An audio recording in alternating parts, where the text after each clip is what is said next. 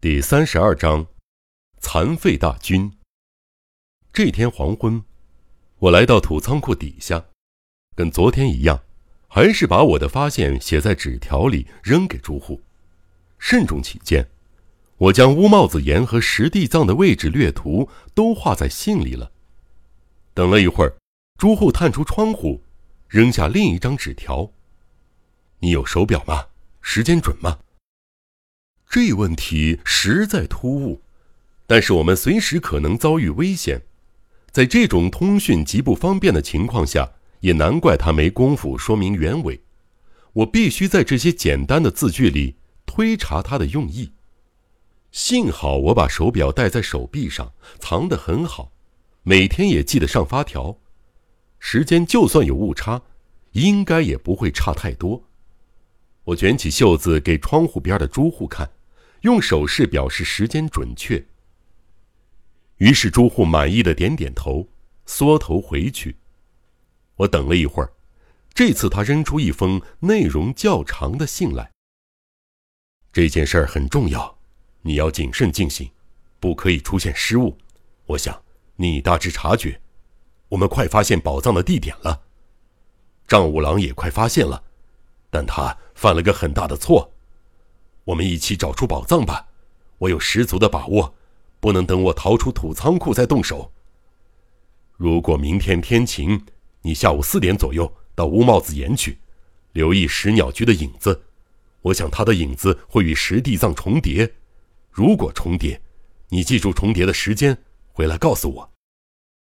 我接到吩咐，急忙折回老德的小屋。当晚，除了皱纹以外，什么都无法思考。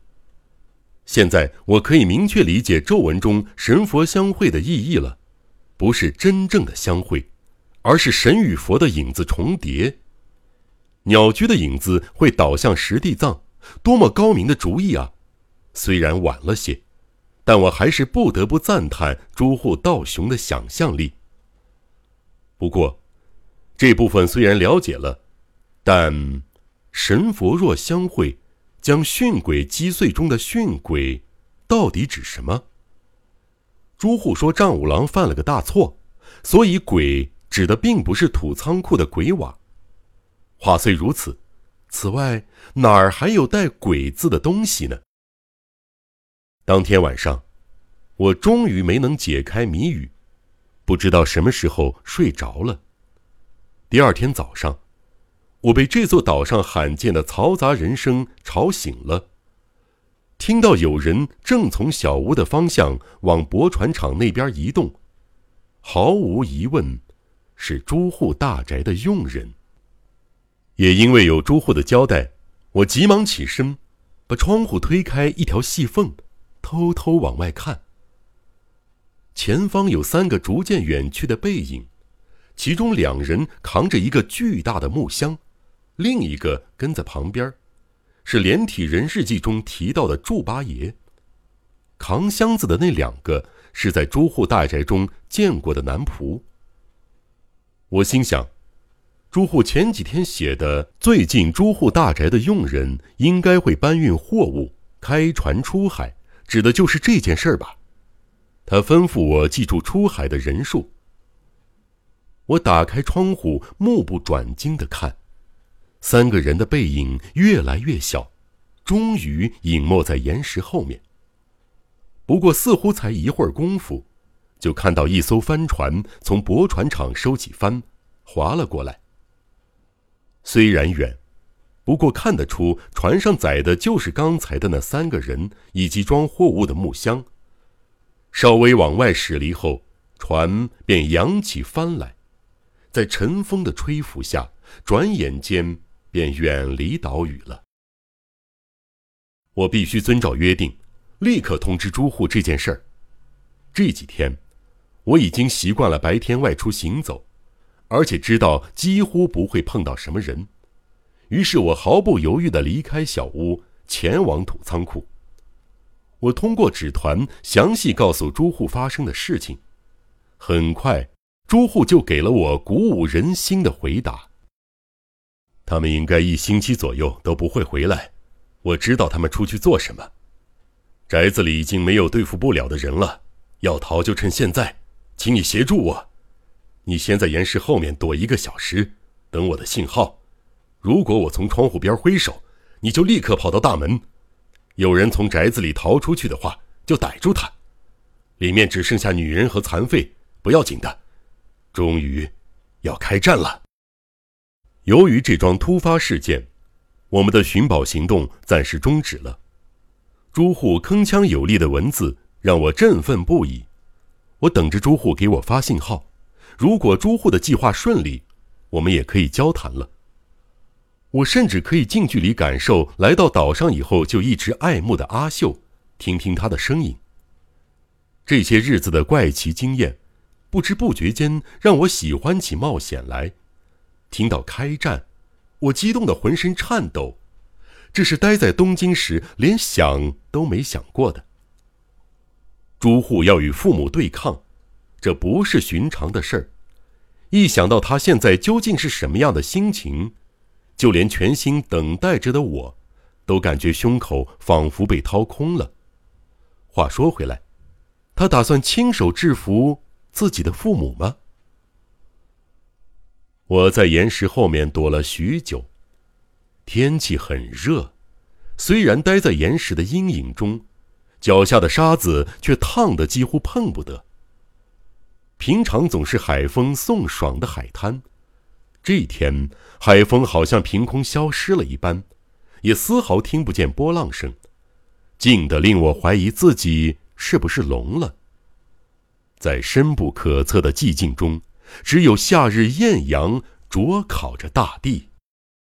我不断忍耐着几乎快眩晕的感觉，一心盯着土仓库的窗户，总算看到信号了。我看见一只手伸出铁条，上下摇摆了两三次。我立刻冲出去，绕过土墙，从正门踏进朱户大宅。我走进玄关的泥土地面，观察里间，发现屋里悄然无声，没有半点人气。纵使丈五郎是个残废，但他长于奸计，穷凶极恶，我很担心朱户的安危，他会不会反过来陷入危机？寂静无声的底内，令人觉得诡异极了。我走上玄关，沿着弯弯曲曲的长走廊，悄无声息地往里面走去。拐过一个弯角。便是一条约十间长的走廊，宽度约有一间以上，铺着老式的赤褐色榻榻米。这是一栋屋顶很高、没有窗户的古老建筑，走廊的光线阴暗的就像黄昏一样。就在我拐过走廊的时候，彼端也出现了一个物体，它以惊人的速度彼此推挤着，往我这儿跑来。那个物体一眨眼就来到我眼前。模样实在奇异，我一时看不出是什么，下一刻便撞上我，并发出一声怪叫。我这才发现，原来是连体人阿秀与阿吉。他们穿着破破烂烂的衣服，阿秀把头发简单的束在脑后，阿吉似乎刚剪了发，顶着一颗百日假发般的奇怪发型。大概因为刚从囚笼中放出来，两人都欢喜无比，像孩子般手舞足蹈着。我看着站在面前对着我笑、兴奋的动个不停的他们，感觉他们就像外形奇特的野兽一样。不知不觉间，我握住阿秀的手，阿秀天真的笑着，也回握了我一下，掌心充满依恋的情绪。尽管处在那种境遇。阿秀的指甲仍修剪得很整齐，这让我对她的好感大增。这个细节也深深地打动了我的心。野蛮人般的阿吉看到我和阿秀含情脉脉的样子，马上生起气来。这个时候我才知道，不知教养的原始人就和猿猴一样，生气的时候还会露出牙齿来。阿吉像猩猩般露出门牙，使尽浑身力气挣扎着要把阿秀从我身边拉开。就在这个时候，可能是听见骚动，有个女人从我后面的房间冲了出来，是哑巴阿年嫂。他发现连体人逃出土仓库，吓得一脸惨白，立刻做事要把阿秀和阿吉赶回去。第一个敌人，就这样被我不费吹灰之力制服了。我扭着他的手臂，他拼命转过脖子看我。当他看到我的时候，吓了一跳，脚下一软。他似乎还有点莫名其妙，因此没有尝试抵抗。此时，从刚才连体人跑来的方向，出现了一群奇妙的人。领头的是朱户道雄，后边跟着五六个不可思议的生物。我听说朱户大宅里住着很多残废，但他们都被关在禁止进入的房间里，我还未曾见。朱户一定是打开了那些房间，放这群生物自由了吧？他们以各自的方式表现出欢喜之情，看起来和朱户十分的亲近。有个被叫做熊姑娘的残废，她半张脸上都长满了墨黑色的毛，手脚虽然健全，但似乎营养不良，十分瘦弱，面色苍白。她的嘴里喃喃念着什么，不过看起来还是很开心的。有个脚关节往反方向弯曲。走路像青蛙一样的孩子，年纪大约十岁，长得十分可爱。他那双残疾的脚活泼的四处跳跃。还有三个侏儒，幼儿的身体上长着一颗成人的头，这一点和普通的一寸法师相同。但是和见事物小屋看到的不同，他们非常虚弱，手脚软的就像水母一样，似乎连走路都很困难。有一个连站都站不起来，他们就像可怜的三胞胎似的，在榻榻米上爬行。三个人都勉强以衰弱的身体支撑起巨大的头。看见连体人等残废聚集在幽暗的长走廊上，有一种说不出的怪异感觉。这个画面还不如说是滑稽的，正因为滑稽，反而令人毛骨悚然。啊啊！索普，我终于干掉他们了！朱户走近我，强颜欢笑地说：“干掉他们？我以为朱户杀掉了丈五郎夫妇。我把那两个人关进土仓库了。”他谎称有话要和父母说，将他们骗到仓库里，趁机与连体人一起逃出外边，并将慌了手脚的两个残废关到里面。狡诈的丈五郎这次怎么会如此轻易就中了他的圈套？这当中是有理由的。我事后才明白原因。这些人是残废，可是为什么要养这么多残废呢？因为是同类吧。